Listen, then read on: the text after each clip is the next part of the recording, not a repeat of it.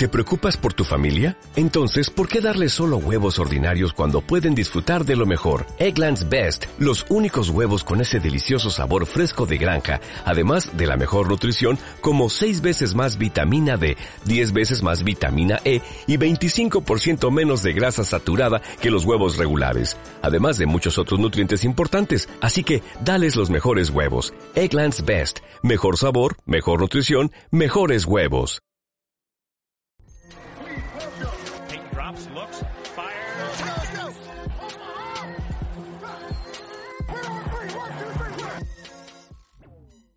Bienvenidos a Down Sin Límites, esta programación que forma parte de Red Emparrillado. Yo soy Red Díaz, Red Sin Corona, y hoy vamos a hablar de lo que fue la semana número 16, ya escasas dos semanas de que comencemos playoffs. Ya también pasaron las fiestas de Sembrinas, Navidad, feliz Navidad a todos. Eh, espero la hayan disfrutado con sus familias, hayan obtenido sus regalos y pues unos buenos deseos, una buena cena y también pues, estar agradecidos con lo que tienen. Y pues hay que disfrutar lo que queda de la NFL ya fue la semana número 16, vamos a reaccionar sobre ello. Pues me complace saludar a Ricardo, head coach, ¿cómo estás? Bien, bien, aquí en una, pues todavía no tan noche, pero ya se está sintiendo el frío en la Ciudad de México y un poco de luto con lo de John Maiden, que ahorita hablaremos de él. Sí, sí, esta pues, noticia triste que sucedió hace escasas horas y ya Adam Schefter la anunció, pues vamos a hablar un poquito de lo que fue su trayectoria. Lau de Touchdown Girl, ¿cómo estás? Hola Isra Racing Corona, hola Rich, yo súper feliz, ya creo que este es el último episodio del año, nos volveremos a ver, pero ya será un nuevo año con el Black Monday y con los que sí pasaron y los que no pasaron a postemporada. Sí, así va a ser muy muy bueno ya ese Black Monday. ¿Cuántos head coaches creen que despidan? ¿Unos tres? ¿Cuatro? Unos cuatro. sí. Sí, yo creo que hay Matt Nagy, ¿quién más podría estar?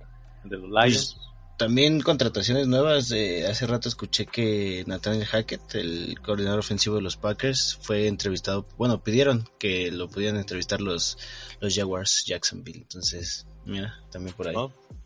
Son los candidatos entonces. Interesante, ¿no? También yo escuchaba por ahí a Doug Peterson que podría volver. Eh, sí, va a estar interesante estudiar quién quién puede salir. Yo creo que Big Fan yo es otro que está en la cuerda floja. ahí hay varios nombres. El de Texans, en Cooley creo que se apellida. Podría también salir. Entonces vamos a ver cómo se desarrollan esos candidatos a lo largo de las siguientes semanas. Y pues de la muerte de John Madden sucedió en día de hoy, a sus 85 años. Este pues jugador, entrenador, eh, anunciador, pues obviamente la voz del juego de Madden juego emblemático de la NFL. Y pues fue quien le dio campeonatos a los Raiders. De hecho, ganó Super Bowl número 10. Y pues es una figura muy importante para la liga. Eh, yo creo que en cualquier pues, etapa del, de la NFL, los últimos que 50, 60 años que lleva pues esta, pues esta liga, ahora sí que pues una tragedia, pero pues murió por casos naturales, no nada, nada fuera de lo, de lo normal. Eh, ¿Quieren agregar algo, chicos, Ricardo? Eh, pues nada, digo, fue una trayectoria muy exitosa la que tuvo y pues se ve todo lo que, pues se vio el cambio que hizo realmente en todo lo que ha, todo lo que, ¿cómo poderlo decir? Todo lo que impregnó de su esencia en, este deporte, eh, pues es sin duda un antes y un después de que él estuvo en la liga, ¿no? Yo creo. Sí, tú Lau, ¿quisieras decir algo? Pues sí, justamente uno de los, pues la persona que dio eh, origen al nombre de este conocido videojuego de la NFL. Eh, hay mucha historia ahí detrás y, hay muchas frases cool de Madden que pueden encontrar ahí también en internet. Entonces vamos a, rendirle tributo pues echando la reta de Madden, ¿por qué no? Va, va, va, que se me... Pasen el usuario. la época dorada de los Reyes, ¿no? Creo que nueve años lo dirigió. Sí. Y, y fue, fue entrenador, fue muy determinante, sobre todo en el área, el área defensiva, en los linebackers. Y, tuvo mucha influencia con varios coaches como Parcells, el mismo eh, Bill Johnson. Y pues también creo que ahí va a pesar su, su legado, va a seguir a lo largo de los años. Y pues descansa en paz, John Madden. Eh, lo que fue la semana número 6, chicos, creo que fue una semana pues, muy movida, donde hubo, pues ahora sí que acontecimientos muy catastróficos, como los Chargers, pues perdieron contra los Texans, ahí los Bills le ganaron a los Patriotas, entonces varios equipos ya están controlando su destino, otros se salieron de esta ventana de playoffs, también los 49ers también dejaron ir esta ventana. Entonces empezaron a complicar algunos escenarios y otros empezaron a escalar posiciones. Pero vamos a tocar lo que fue esta semana, comenzando con el partido de los 49ers, que pues fue el jueves por la noche pasado. Enfrentaron los Titans y pues el primer cuarto lo controlaron los 49ers, iban ganando 10 a 0. Eh, parecía que el partido estaba para el lado de ellos controlado. Creo que Ryan Tannehill en esta primera mitad había lanzado solamente 40 yardas y lo que fue el tercer cuarto y cuarto cuarto, pues fue ahora sí que un sube y baja. Jimmy Garoppolo dos, dos intercepciones que cambió todo el rumbo del partido, ¿no? Y AJ Brown que tuvo una gran noche con más de 100 yardas, 11 recepciones, un touchdown. Es una noche muy importante para él y él estaba contento porque pues él dice yo soy bendecido de solamente jugar este deporte mi lesión no pensé que mejorara tan rápido y pues fue un arma letal que utilizó Ryan Tannehill que le hacía falta a Tennessee para pues asegurar puntos en el marcador. Eh, tú Ricardo, ¿cómo ves? Ya es momento de ir involucrando a Lance en el plan de juego. Ahorita Garópolo de hecho no ha entrenado. sí, digo, es, es, muy improbable que vaya a jugar Garópolo, pero eventualmente tienes que iniciar a Lance. Por algo hiciste todo lo que hiciste para poder llegar a, a ese pick y agarrarlo. Eh, Garapolo, pues a veces tiene unos muy buenos partidos y a veces te das cuenta de por qué escogieron a Lance en la selección que se lo escogieron. Entonces yo creo que ya es, ya es tiempo de, darle tiempo al novato. Eh, su vida en postemporada, si es que lograran llegar, que también está muy, muy complicado, eh, no creo que vayan a durar mucho. Entonces yo pienso que lo mejor sería ya ir viendo para la siguiente temporada, enfocarse en el crecimiento de, de Trey Lance y pues adiós Jimmy, ¿no? Sí, está la, incógnita que se enfrenta a los 49 es pagarle 25 millones a Jimmy el siguiente año. De hecho, en marzo cuando esa cláusula se cumple. O pues ya explorar la, oportunidad de, jugar con Lance. Que Lance, sus últimos encuentros no ha estado uniformado debido a una lesión en el hombro. Y yo creo que por eso también se ha alentado un poquito la transición. Y además, o sea, como, como decimos, Jimmy, cuando él quiere jugar bien, lo hace y este equipo tiene una marca de 36-14 cuando él es titular. Así que, pues sí es determinante en ciertos aspectos y en ciertos resultados, pero sí, cuando ya es muy ineficiente, la verdad juega horrible y les cuesta partidos y ahorita estas instancias, buscando boleto de playoffs, o sea, prácticamente les complicó el panorama. ¿Tú, Lau, qué quise decir?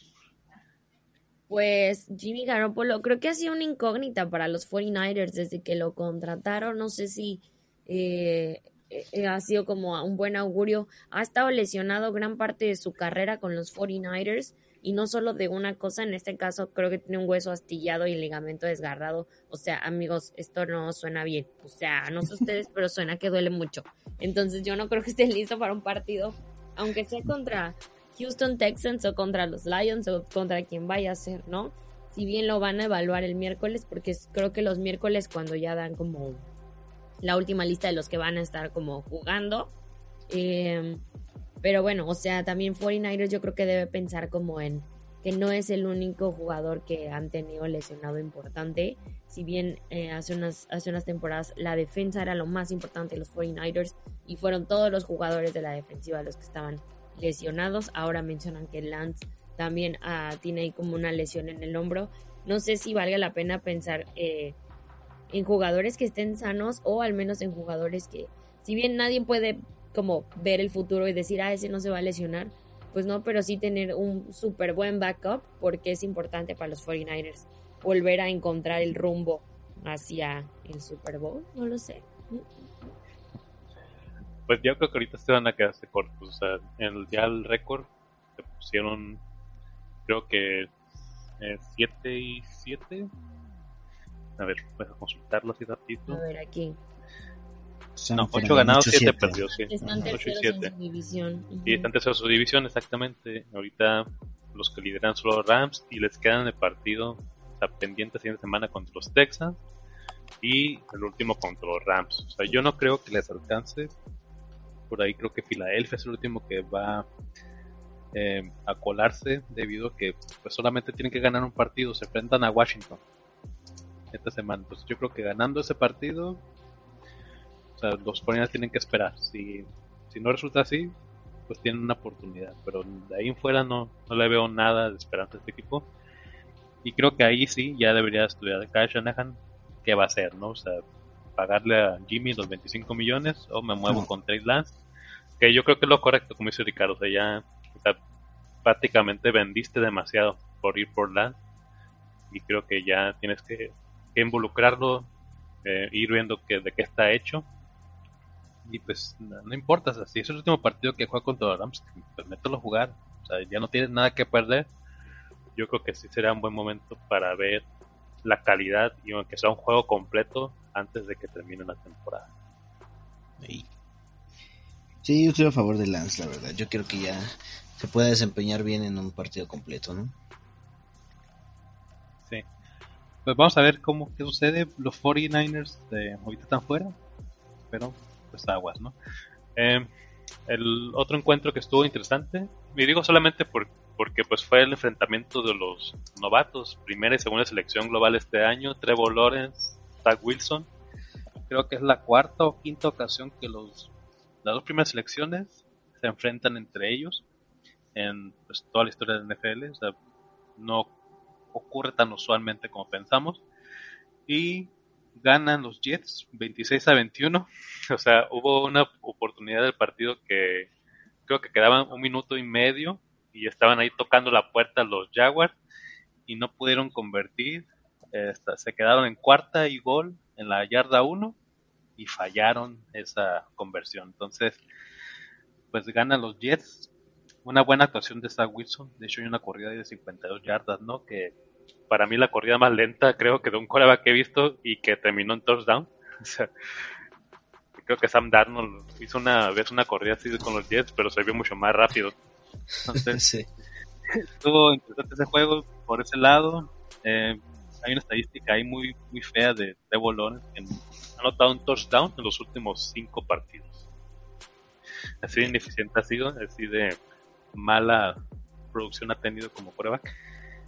Y hay una jugada, de hecho, también ahí donde involucran a Tevon Austin, se lesiona también James Robinson, y hay muchas cositas que los Jaguars pues, no salieron a su favor y ganaron los Jets. Eh, ¿Tú, Ricardo, algo que quieras comentar? Pues aquí ganó el mejor coreback novato de estos dos.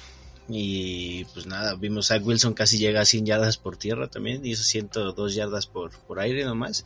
Pero pues se vio pues el equipo dominante, también Braxton Barrios, el, el regreso ese de, de patada a touchdown que también digo, no te lo esperas. Los, los Jacksonville no son tan terribles en, en equipos especiales y que les anotaran por ahí también es pues 10.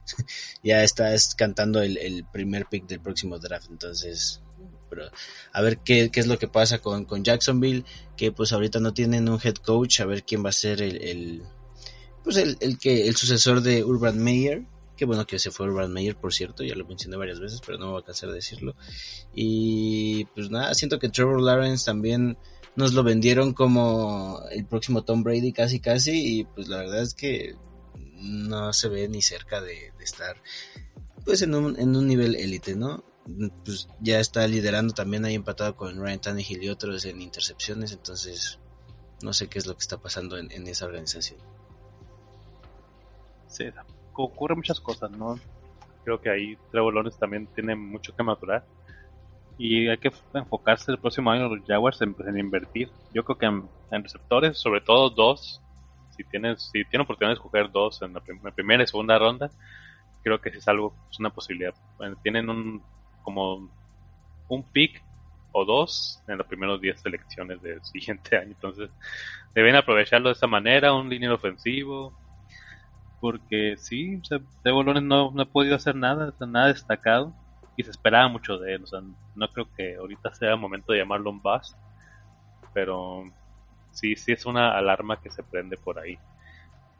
Y pues lo que hablaba de los Chargers, la catástrofe inició ese día, se enfrentaron a los Texans y parecía un partido de trámite. Iban con muchas bajas, esos sí, o sea, Joey Bosa estaba inactivo. Eh, también en el área de linebackers estaban eh, juegos en la lista de COVID. De hecho, un dato, van 106 jugadores que se meten en la lista de COVID solamente el día de ayer. Es, escandaloso la cifra, cómo está aumentando semana semana, día tras día. Entonces, fuera de este tema, los Chargers pues fueron altamente dominados, o sea, permitieron 41 puntos a unos Texans, que es un equipo que ha sido blanqueado tres veces en la temporada. Le permitieron más de 150 yardas totales a Rex Burkhead, un corredor de 31 años, que no es corredor de tres downs, es un corredor que usaban los Patriotas en pases nada más. Y esta defensiva permitió, o sea, como si, como si fuera Darwin Cook corriendo, prácticamente Rex Burkhead. Y Davis Mills tuvo un partido más de 130 puntos de rating. Es su segundo partido, de hecho, con este puntaje. Tiene el más. Único rookie. El único novato, exactamente. Eh, arriba de Mac Jones, arriba de Trevor Lawrence.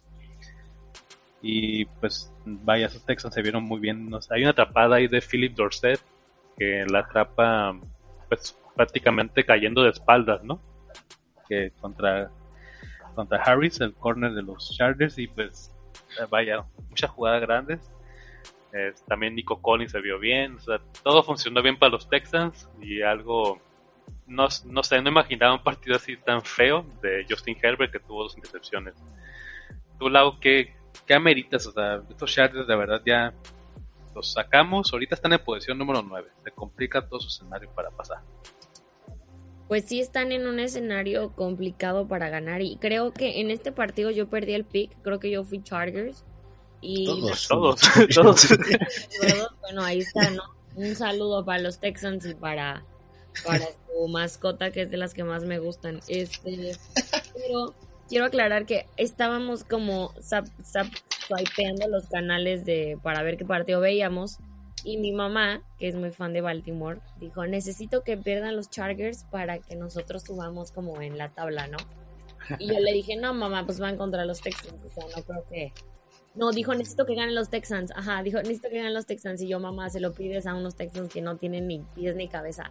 Corte A, tres horas después, no, pues que ya ganan los Texans y le ganan a los Chargers y ¿no? O sea, queda uno aquí, o sea, según nosotros somos los expertos, los reyes del emparrillado y uno queda pero en vergüenza.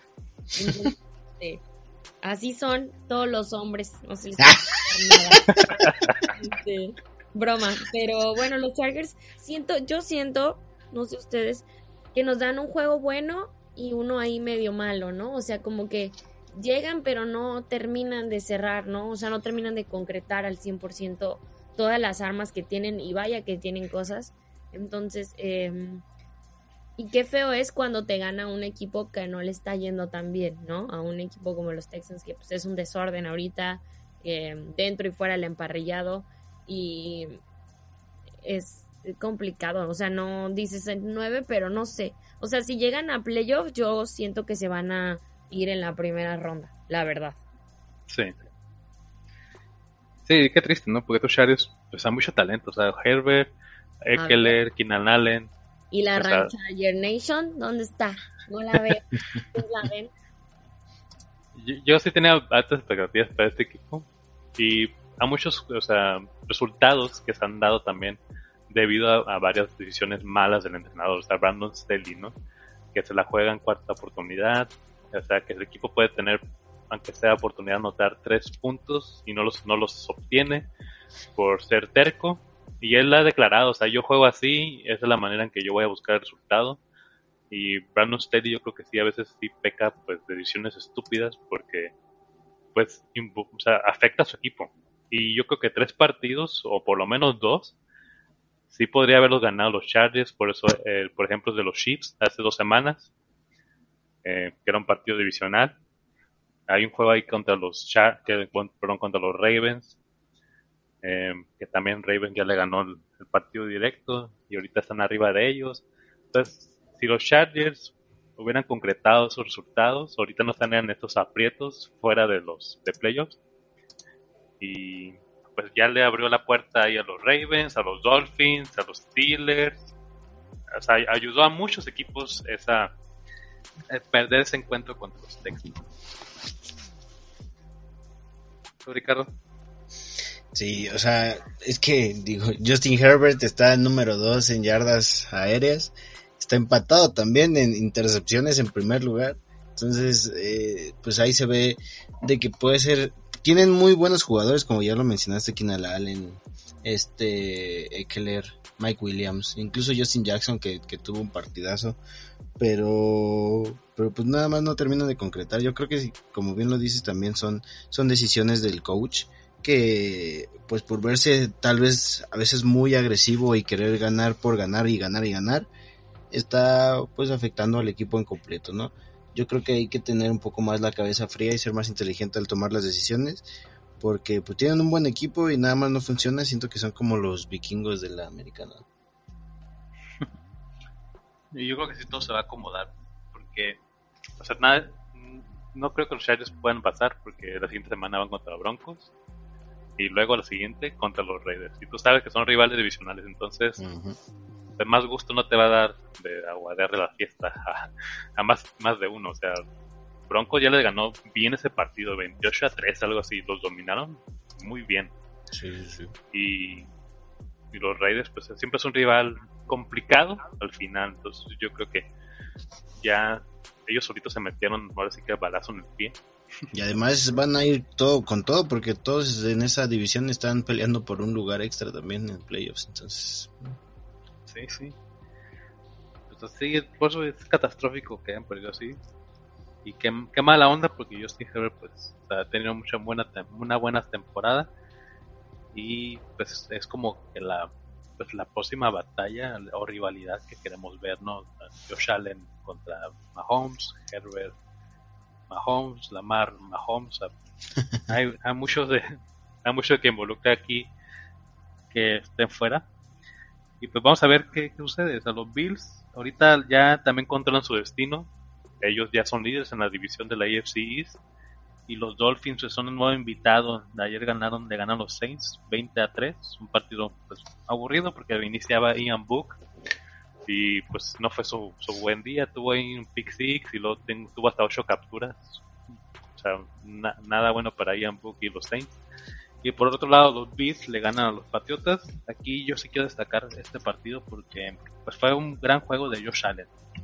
Ese es el juego que necesitaban para que él agarrara de nuevo confianza, decirle, ¿saben qué? Somos amos de nuestro destino. Sí, somos mejores que los Patriotas, son mejores que los Dolphins, somos unos equipos más completos de la AFC a nivel de los Chiefs y creo que es algo que anímicamente necesitaban como equipo. Ya el primer partido lo había ganado los Patriotas 14 a 10, pero pues recordemos que ese juego fue en otra, atmósfera, había nieve, eh, no hicieron la jugada grande los Bills, tuvieron muchas oportunidades en ese primer partido para llevarse el resultado, pero eh, Allen no las, no concretó. Y en este encuentro sí fue así, o sea, fue muy efectivo, arriba de 300 yardas, tres pases de touchdown. Y creo que desde el primer drive, que se la deciden jugar en cuarta oportunidad, el coach Sean McDermott, mandó un mensaje de que venían a ganar este partido a toda costa. Y ganaron 33 a 21. No, fue no fueron más puntos simplemente porque no quisieron.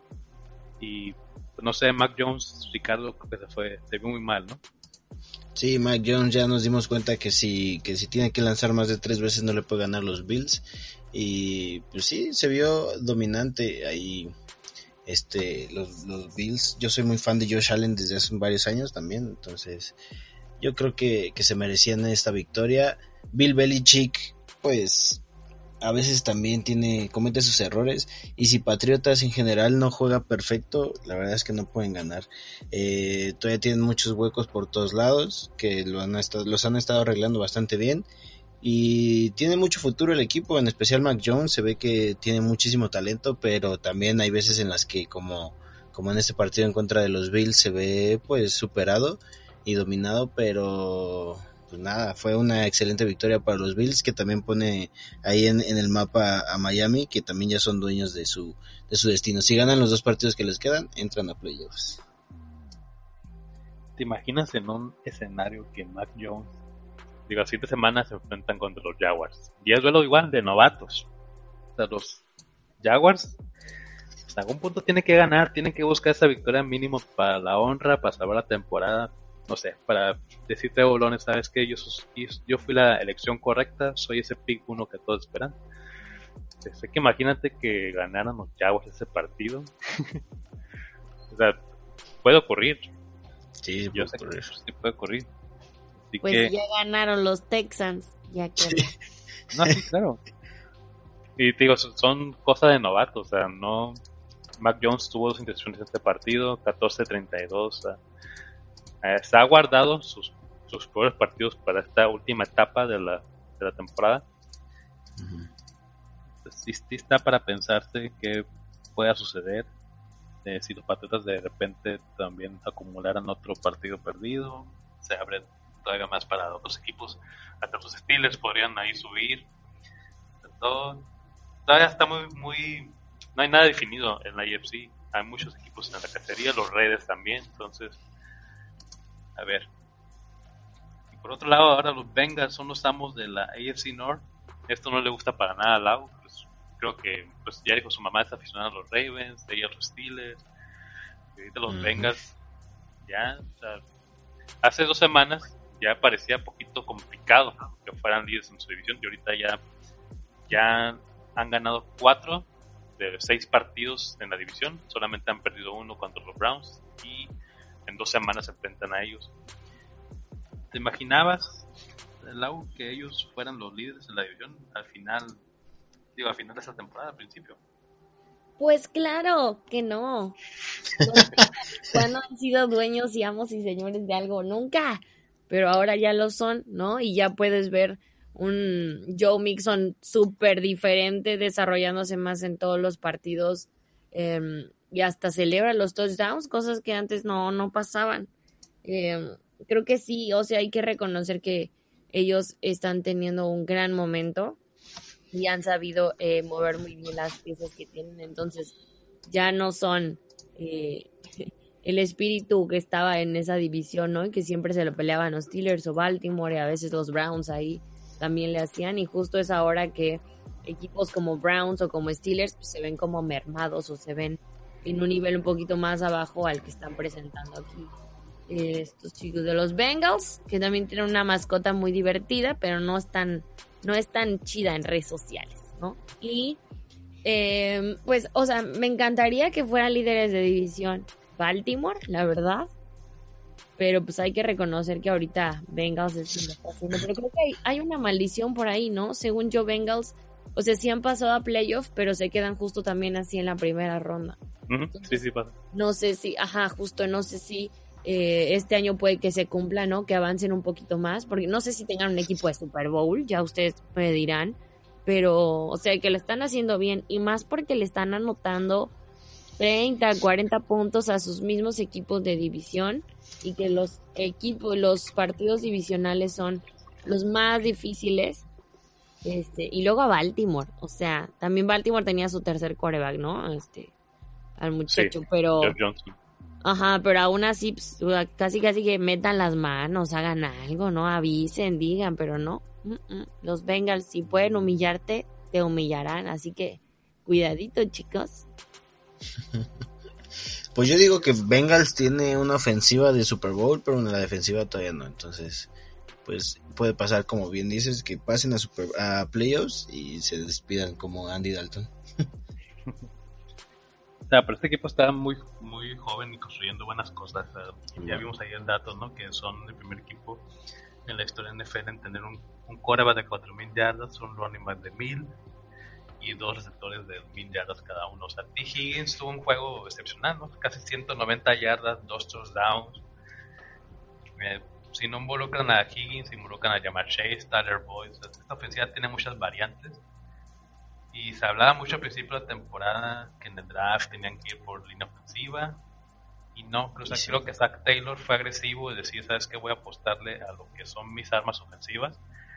Yo creo que Joe Burrow lo podemos poner en la conversión de, regreso del año junto con Dak Prescott. Y en este partido tuvo 525 yardas lanzadas, o sea, 4 touchdowns, más de 140 puntos de rating, casi un partido perfecto. Eh, falló solamente nueve intentos. para mí es el mejor desempeño que he visto en la campaña en la posición. en lo que, en lo que va de toda temporada. Ni Aaron Rodgers ni Tom Brady han llegado a hacer ese tipo de, de performance.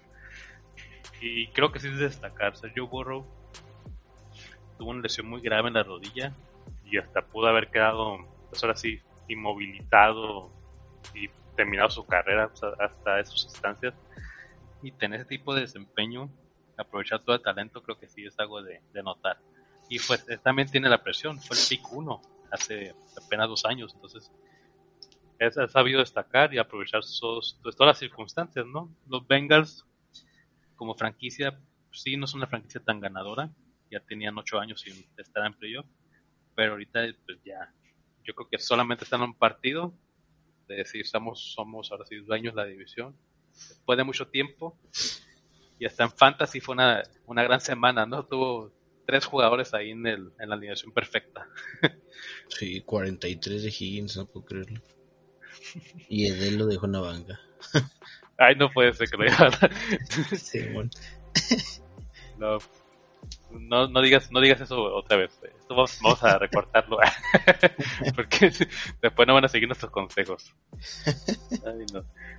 no. Higgins, la verdad, para mí es de, de cajón en, esta temporada. Para mí es de cajón. Arriba de Boyd, arriba de Shea, para mí. Mm. Bueno, se los vengas para mí también se enfrentarían si la si pasan la se enfrentan por ahí a los Patriotas o en una, depende de cómo acaben también, se podría enfrentar a los a los Colts, creo. Entonces va, va a estar bien, va a, estar, va a ser un buen partido. El siguiente semana van contra los Chiefs. Ahorita vamos a hablar de eso, pero yo sí, sí pondría atención a estos, estos Bengals, sobre, sobre todo a su ofensiva, que es capaz de eso, hacer muchos puntos. Ya se lo hizo a, a Baltimore, se lo hizo a Steelers. Ahora espero que se lo hagan por ahí a los Chiefs.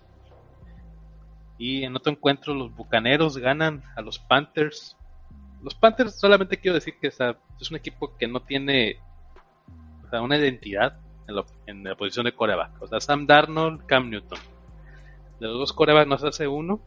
Toda esta baja ofensiva se vio, se vio afectada por la lesión de McCaffrey. Pero es un equipo que inició casi 3-0 o 4-0 al principio de la campaña y de ahí solamente ha obtenido una victoria en los últimos tres meses. O sea, ¿cómo puedes imaginarte que un equipo que inició tan bien, con buen talento, se aprovecharon la primera ventana en su calendario y con una defensa pues joven con Jenny Michin y otros talentos ahí como Derek, Brown, pues no, no pueden arreglar la situación. Y luego Matt Rule todavía dice, o sea, no, él justifica que no han desarrollado bien esa posición de coreback.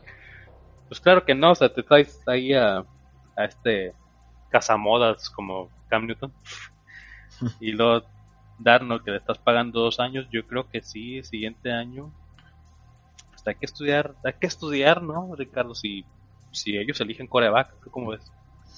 Mira, yo creo que sí van a escoger coreback y también siento que Matt Rule ya está pues un poco condicionado y si no debería de estarlo porque ha tomado unas decisiones medio raras.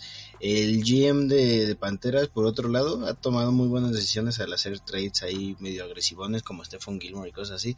Pero Cam Newton, yo creo que fue, pues nada, tuvo un partido bueno desde que llegó y después de ahí fue una vergüenza que sigue en el equipo. Entonces, no sé, Panteras a veces logra tener un muy buen equipo, pero ya vimos que si no tienen a Christian McCaffrey no hacen absolutamente nada. Y digo, Tom Brady siendo Tom Brady, Bucaneros dominando ahí con Antonio Brown y demás. Eh, Panteras, pues ya, ya, ya, ya fueron, ¿no? Hay que, hay que tratar de buscar una reconstrucción y pues sí, yo diría que hay que buscar un coreback, solo que no encuentro un coreback en el próximo draft que, que valga la pena, ¿sabes?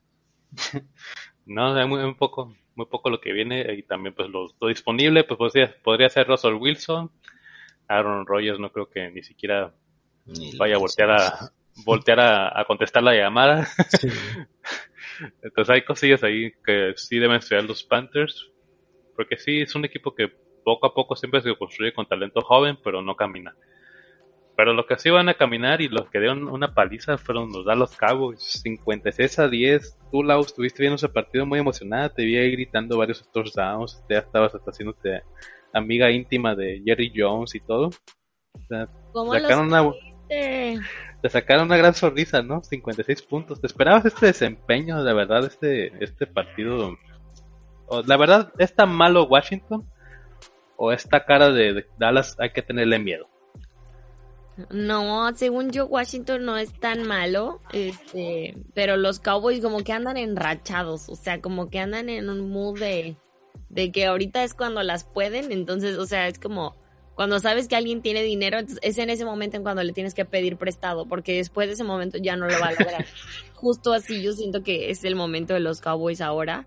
Sí me sacaron una sonrisa, sí fue como un, oigan, vean que este partido no está nada aburrido nada aburrido porque al principio, primer cuarto y parte del segundo, Washington intentó defenderse, pero llegó un momento donde ya, o sea, como que hasta ellos mismos, este, como dicen por ahí, se agüitaron, se pusieron tristes y los Cowboys pues dijeron, pues si ya estamos aquí, ¿no? Vamos más, queremos más, ¿no? Se les metió el espíritu de Bill Belichick del 2009, yo creo, y empezaron a humillar al rival.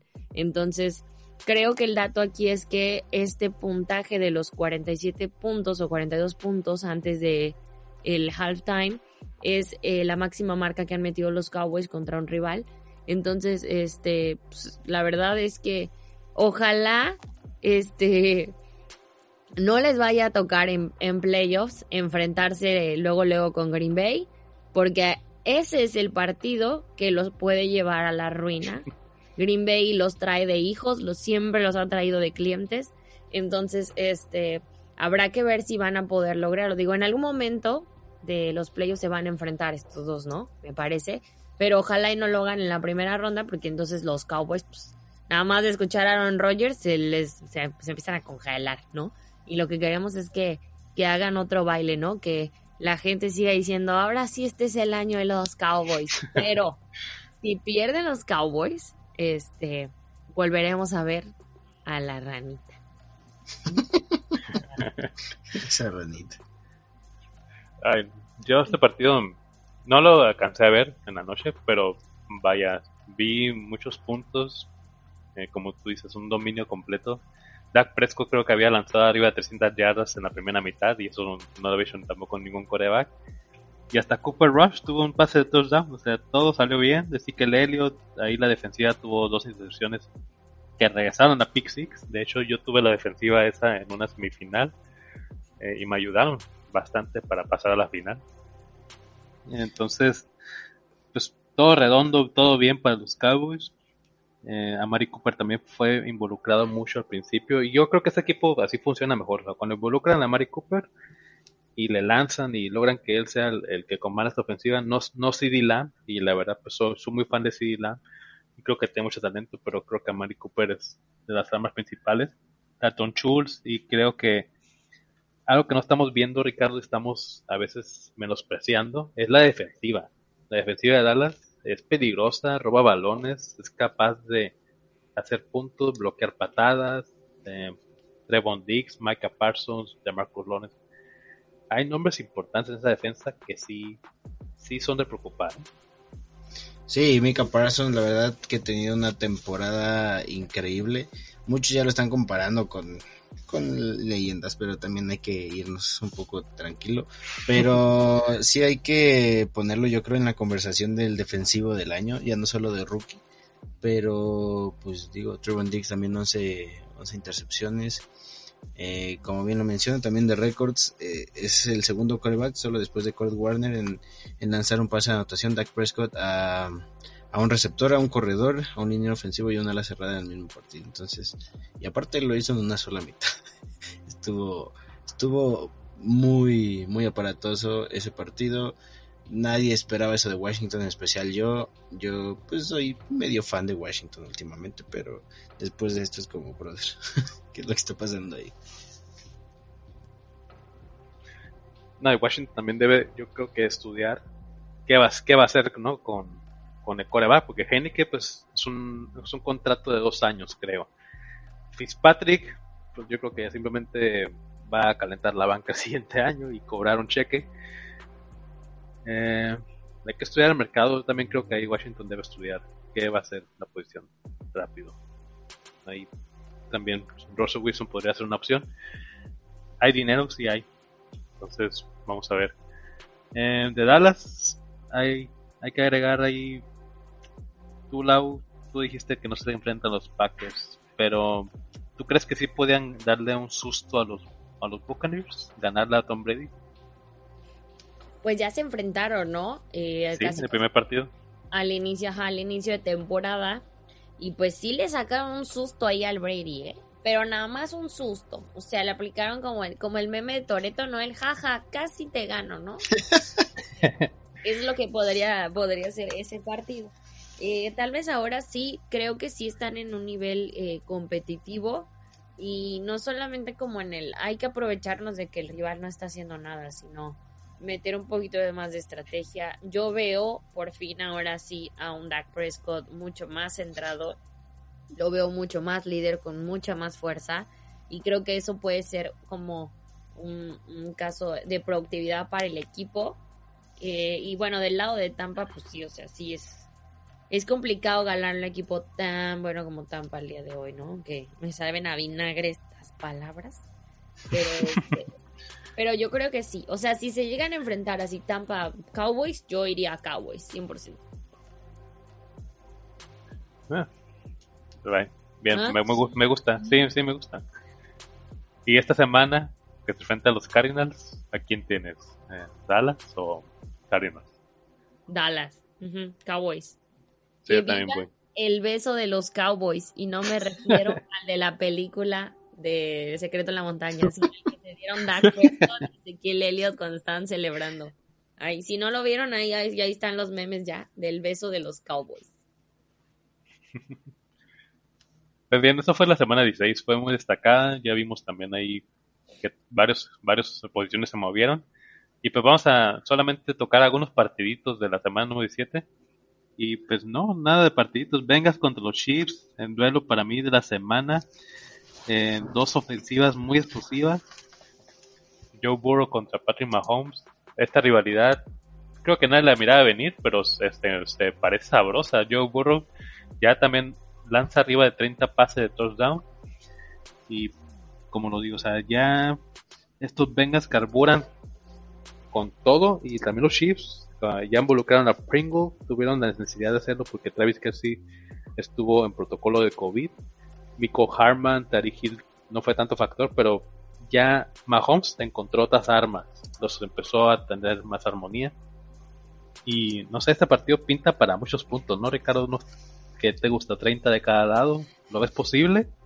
Estaría bueno, imagínate que sea como un Rams este Kansas, el partido que iba a ser en México y, al final ya no fue. Este, estaría increíble.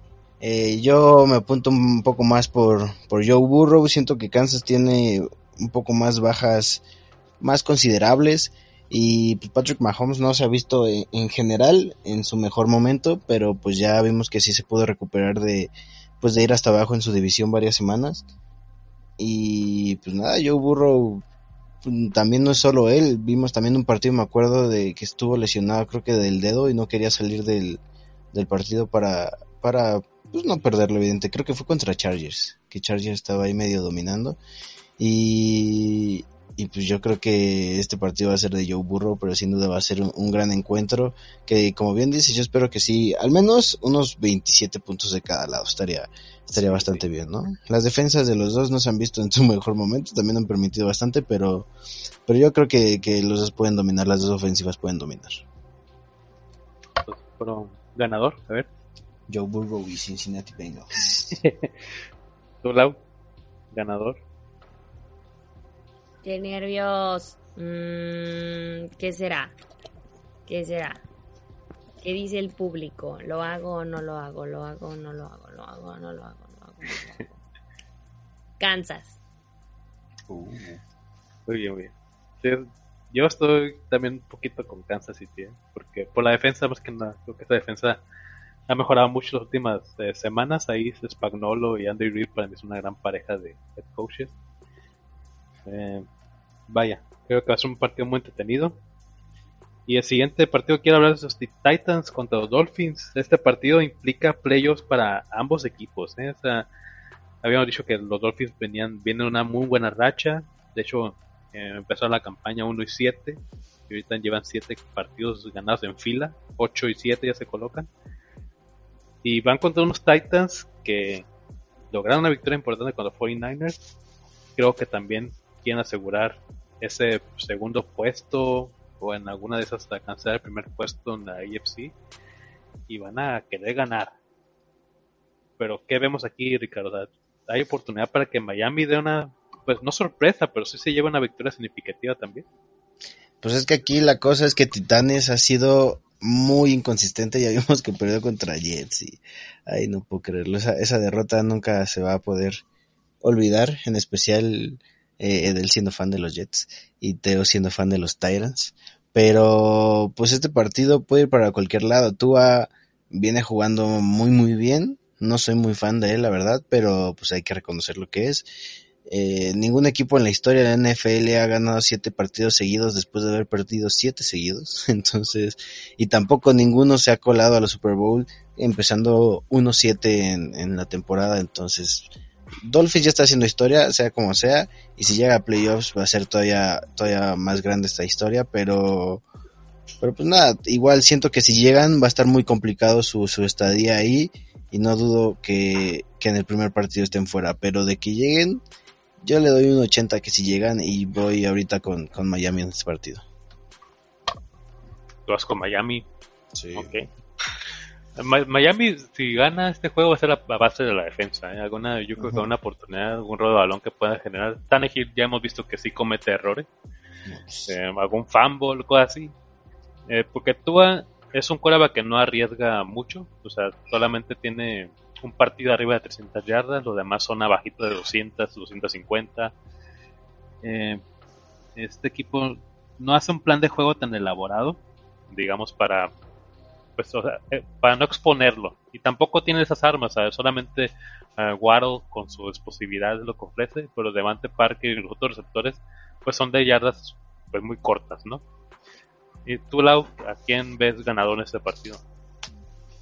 Mm, pues voy a poner Miami nada más porque me caen mejor que los Titans, la verdad. Y ya, ese será todo mi argumento. No, no hablaré de estadísticas, ni de los jugadores, ni de nada más. Miami, así, punto. Miami, va. Entonces, tenemos lo de Miami, Titans. Bueno, ahí tenemos un poquito de, de desempate ahí, Rich. ¿eh? Yo, yo buscando poquito, escalar poquito en los picks esta semana. no me rindo al final. dale, dale. Y pues el último partido que vamos a hablar es de los Steelers contra los Browns. ¿Por qué? Pues hay que hay que decir también que este partido implica playoffs. Los Steelers hemos dicho que están en la cacería. Un poquito de ayuda con ayuda venida de los Chargers, gracias.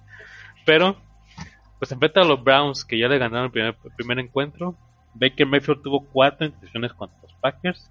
Que ahí pues hay una que es un holding que no se, no se le marcó ahí a, ¿cómo se llama? Russell, Russell Douglas. Russell Douglas. Ajá. Douglas. No se te va a olvidar su nombre en las próximas temporadas.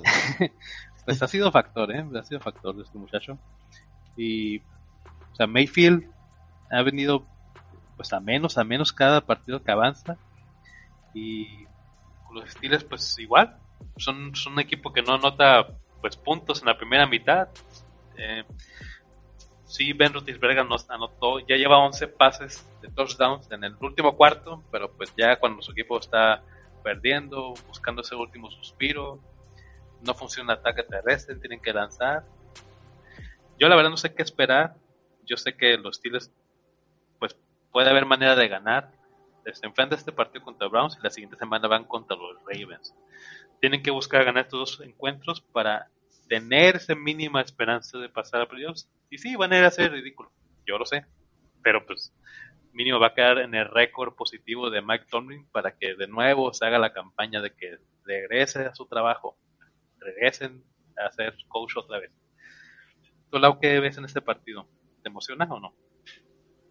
No, la verdad no. Siento que todos los fans de los Steelers lo van a sufrir, igual que han sufrido toda la temporada. Em, si bien los Browns no es el mejor equipo tampoco hoy en día, se pueden aprovechar en este en este partido y también, o sea, que es como justo como dices, implicación de playoff.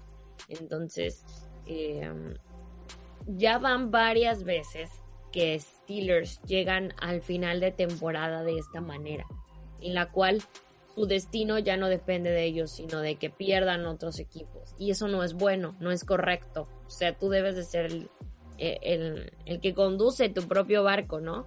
Entonces, yo le voy a dar el voto, o sea, a Steelers por esta última vez, pensando en que de verdad ellos deben entender que esta es la última oportunidad y justo como creo que ya todo mundo lo ve venir, o sea, Roethlisberger, si esta no es su última campaña, o sea, ya, esto ya también se está acabando.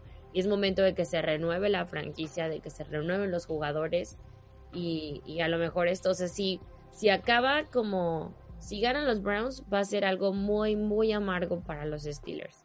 Y si ganan los Steelers es como que todavía hay esperanza en el equipo, ¿no?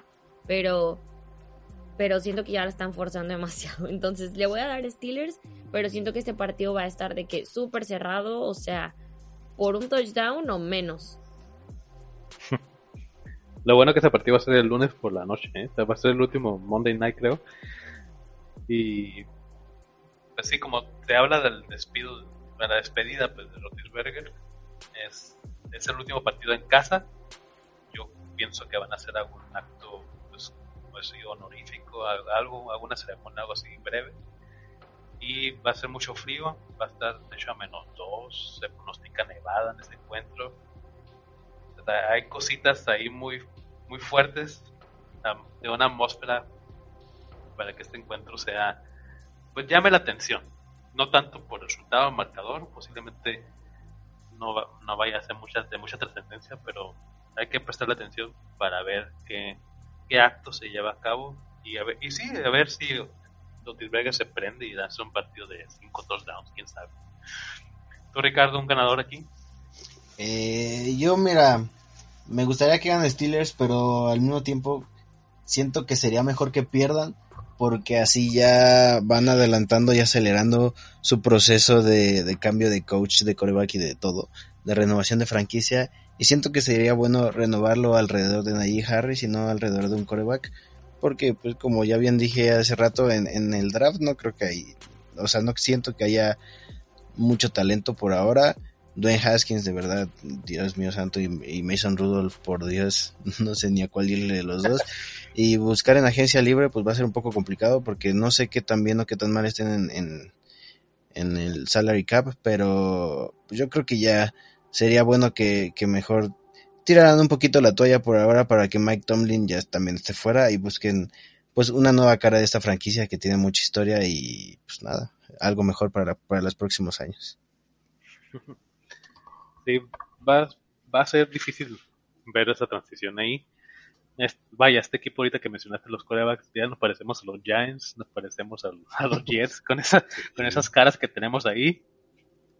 Eh, yo, la verdad, lo único que quiero agregar es que sí coincido con eso de Najee Harris. Ha hecho muchas, muchas cosas buenas y el talento se, se nota y vaya, esta línea ofensiva es, prácticamente son novatos. No, el más veterano tiene tres años en, en, esa, en, el, equipo. Entonces, prácticamente esta línea nunca ha jugado junta mucho tiempo y va a ser importante ver qué inversiones se hacen. Ya, de hecho, hace escasos días llegó un nuevo entrenador de línea ofensiva que podría ser pues, el próximo entrenador. Eh, viene, a la universidad, viene, viene a la Universidad de Oregon. Eh, vamos a ver, lo van a involucrar ya al final de la campaña yo pienso que por eso eso mismo ver qué estrategia y qué pues nuevo planteamiento pueden dar. Pues bien estos va a ser los partidos de semana número 17 que queremos hablar pero hay buenos encuentros ya hablamos de Patriots Jaguars brevemente la batalla de Mac Jones contra Lawrence Chargers contra Broncos Hijos contra Lions que pues ahí no pelean nada ninguno pero a ver si juega Russell Wilson, a ver si va el otro coreback eh, que es Gino Smith. Es Jacob Cardinals. No, Jacob Eason. Y todavía también de Cold Raiders, ese también llama la atención porque no vamos a, no sabemos si va a estar Carson Wentz eh, por esta onda del COVID. Eh, Ravens contra Rams. No sé si Lamar Jackson vaya a entrenar esta semana. Todavía falta ver el día miércoles. Hoy grabamos el martes. Entonces, hay de Packers Vikings que van a tocar obviamente en el episodio de la tundra. Pues bien, vamos a recordar nuestras redes sociales. Rich, ¿qué vamos a hacer? Sí, somos Reyes del Emparrillado en todos lados: Facebook, Instagram, Spotify, Apple Podcast. Ahí está fácil encontrarnos. Reyes del Emparrillado y salimos fácil, fácil y rápido. Tu lado, ¿qué onda con tu martes de chisme? Pues ya está arriba el martes, martes, martes, martes de chisme. El último martes de chisme del año vayan y corran y pongan este los últimos chismes, su último regalo de Navidad. Este, ya estaré respondiendo yo creo que a partir de que se acabe este episodio tan hermoso. Entonces estoy en The Touchdown Girl en Instagram y The Touchdown Lau en Twitter. Y obviamente Reyes del Emparrillado que espero que salga este episodio mañana. ¿Mañana? ¿Saldremos mañana? Sí, sí, claro. Sí, mañana. Ya, ya presionamos aquí a nuestro editor.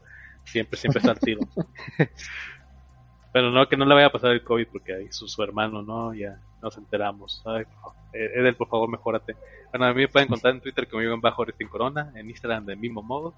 Y pues vayan a escucharnos, ¿saben? Compartan nuestro contenido, regalen una, una calificación, activen las notificaciones y sobre todo síganos en las redes sociales. Vamos a este episodio, esto fue todo Sin Límites. Hasta pronto.